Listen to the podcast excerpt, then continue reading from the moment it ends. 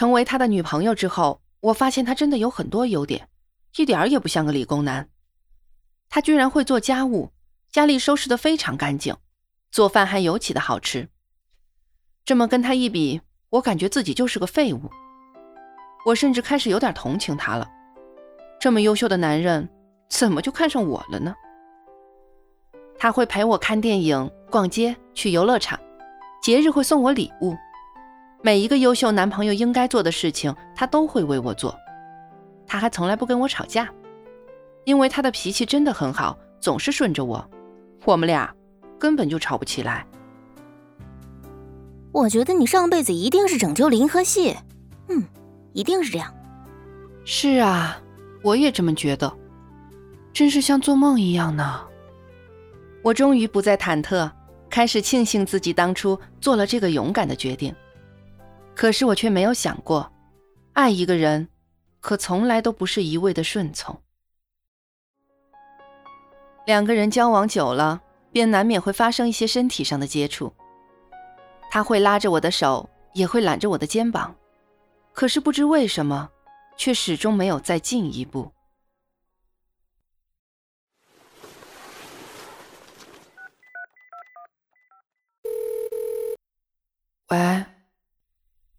你说，他是不是并没有那么喜欢我呀？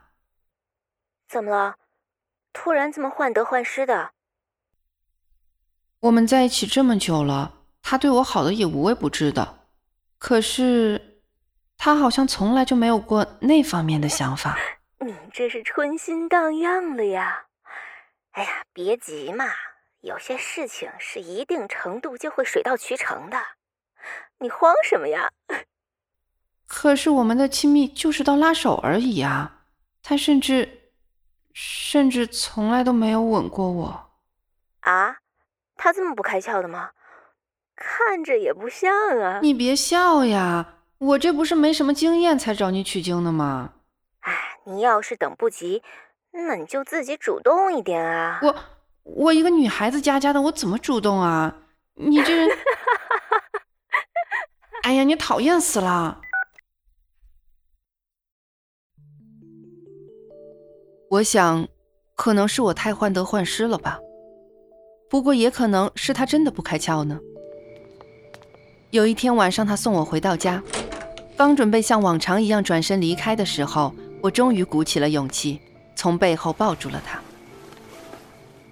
亲爱的，今晚留下来陪我，好不好啊？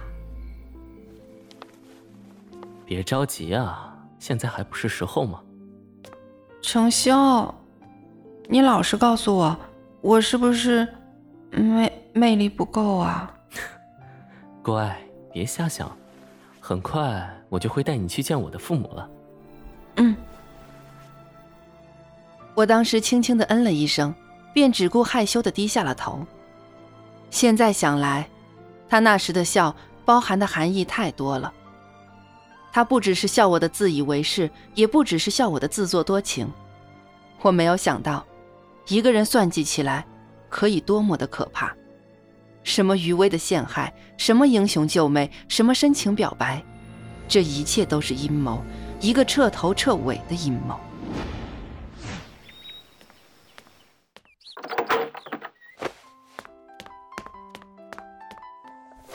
爸妈。告诉你们一个好消息哦，这是要升职了？看他那小表情啊，我们囡囡是恋爱了吧？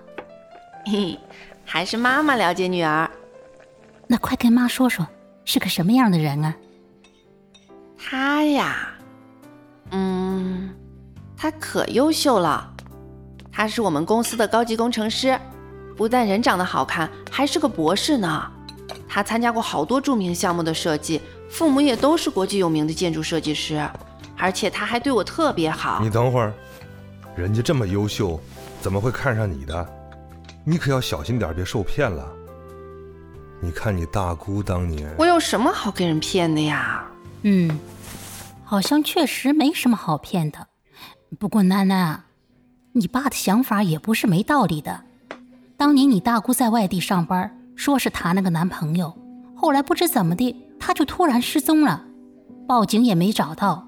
她同事都说可能跟她男朋友走了，但是都不清楚那个男的是什么人，我们也谁都没见过，连名字都不知道呢，就好像两人都凭空消失了一样。唉，是啊，你大姑不是个不懂事儿的人，要不是遇到了坏人，不会这么多年音讯皆无的。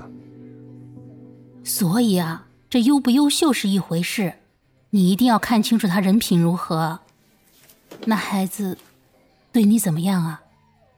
你们在一起多久了？有没有？嗯嗯，啥时候能带回来给我们见见？哎呀，放心吧，他对我可好了，而且还特别尊重我。嗯，要不是他说想这个周末就来家里拜见一下您二老。我可能今天还不会说这个事儿呢。哦，哎，那就好，那就好。哦，对了，还有个事情要跟你们说一声，他的中文名字叫程修，但是他不是中国人。有时候我觉得程修肯定是学过心理学的，因为他如果想讨好一个人，就没有不成功的。我是这样，我父母也是这样。在程修的魅力之下，父母很快就沦陷了，纷纷对他赞不绝口，就连我这个亲生女儿的地位都快受到威胁了。尤其是听到他说：“伯父伯母，虽然我不是中国的国籍，但是结婚以后我们两个可以住在国内的，毕竟是独生子女，所以伯父伯母也一定不舍得女儿嫁得太远。”这下，我父母就连唯一的那一点不满也烟消云散了。我妈甚至把我拉到厨房，跟我说起了悄悄话：“你你这可真是走了狗屎运了，能遇到这么个男朋友，出得厅堂，入得厨房，哎，又有才华又有风度，还这么疼你，今后可一定要好好的珍惜这段感情啊！”这一下子，我就成了街坊邻居教育孩子的典范，他们都夸我有出息，进了大公司。关键是还找了个这么优秀的男朋友。